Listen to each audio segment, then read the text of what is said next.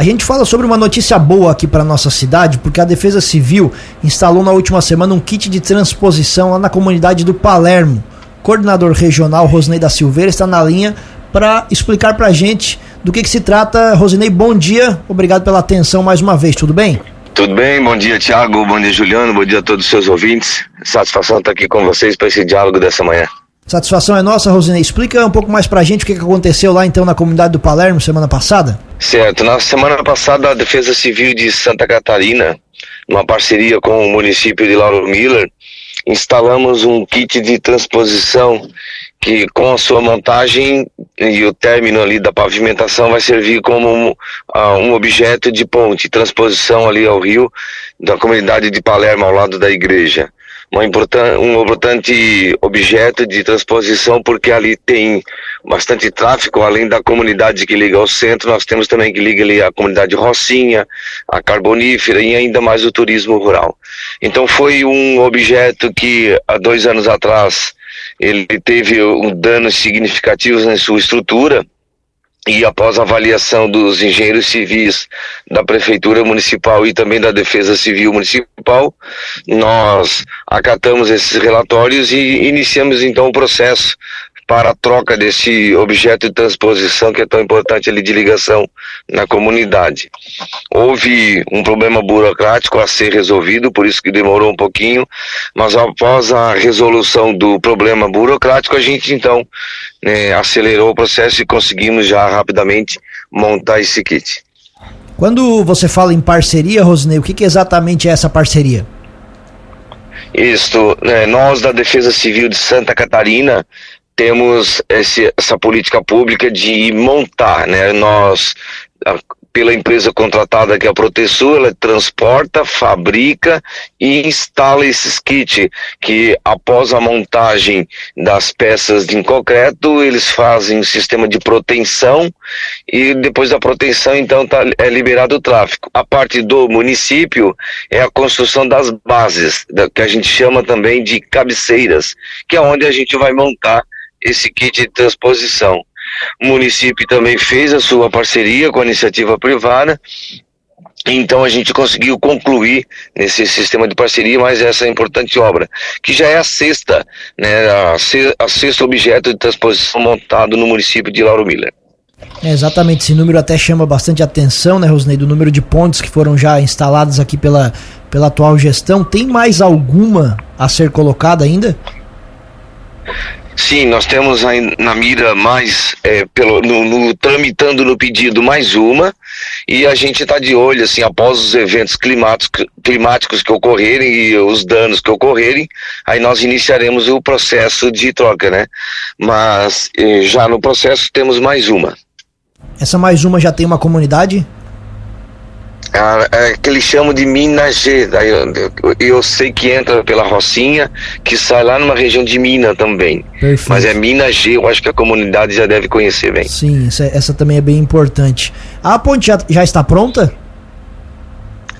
É, é, assim, quando nós terminamos o processo de aprovação via Defesa Civil, em que nós assinamos o termo de compromisso, aí sim a Proteção inicia o processo de, de o processo de fabricação ali do concreto armado.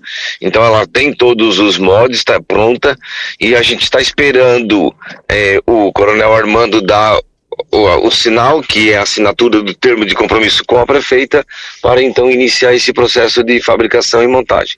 Mas isso ainda leva mais um pouquinho de tempo, porque a Defesa Civil de Santa Catarina é, assinou bastante termo de compromisso no ano passado e esse ano está dando prioridade para a montagem desses kits já assinados. E aí, na, no próximo ano, ou no final deste ano, nós iniciaremos os novos processos. Sim, sim, mas eu até me refiro a essa do, do, do, Palermo, se ela já está, já está pronta e já passando veículos, ou falta alguma coisa? Ah, ah, sim. É, quando a gente entregou no dia 6, já entregamos pronta para o uso da comunidade. Falta só o município, então, é, terminar, que faz a proteção lateral e o aterro das cabeceiras, que é para dar a passagem.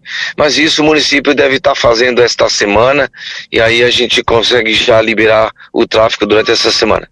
Perfeito. E qual a capacidade de peso, Rosnei?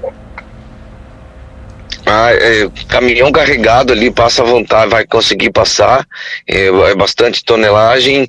No, por onde a gente instalou em Santa Catarina, passam caminhões carregados de arroz, passam caminhões carregados de, de, de suíno, de gado, então de milho e assim por diante. É bastante tonelagem, não sei ao certo o número da tonelagem agora que tem uma codificação da engenharia, mas dá para passar assim os caminhões carregados tranquilo, porque eles foram projetados justamente para fazer o escoamento agrícola da, das comunidades do interior. Ótimo. Mudando um pouco de assunto, Rosinei, aproveitando a entrevista, nós estamos acompanhando a situação do estado vizinho do Rio Grande do Sul com a, o número de mortos, todos os transtornos causados pela chuva. Nessa última chuva, aqui na nossa região, nós tivemos algum transtorno? Tivemos alguns transtornos sim, mas ficaram é, mais sobre os danos materiais nos municípios de Sara, é, Forquilinha e alguns também aqui em Criciúma, mas foram rapidamente solucionados e nesse compara em tamanho de destruição do nosso estado vizinho. No extremo sul, Praia Grande, é que a gente teve o maior número de estragos também.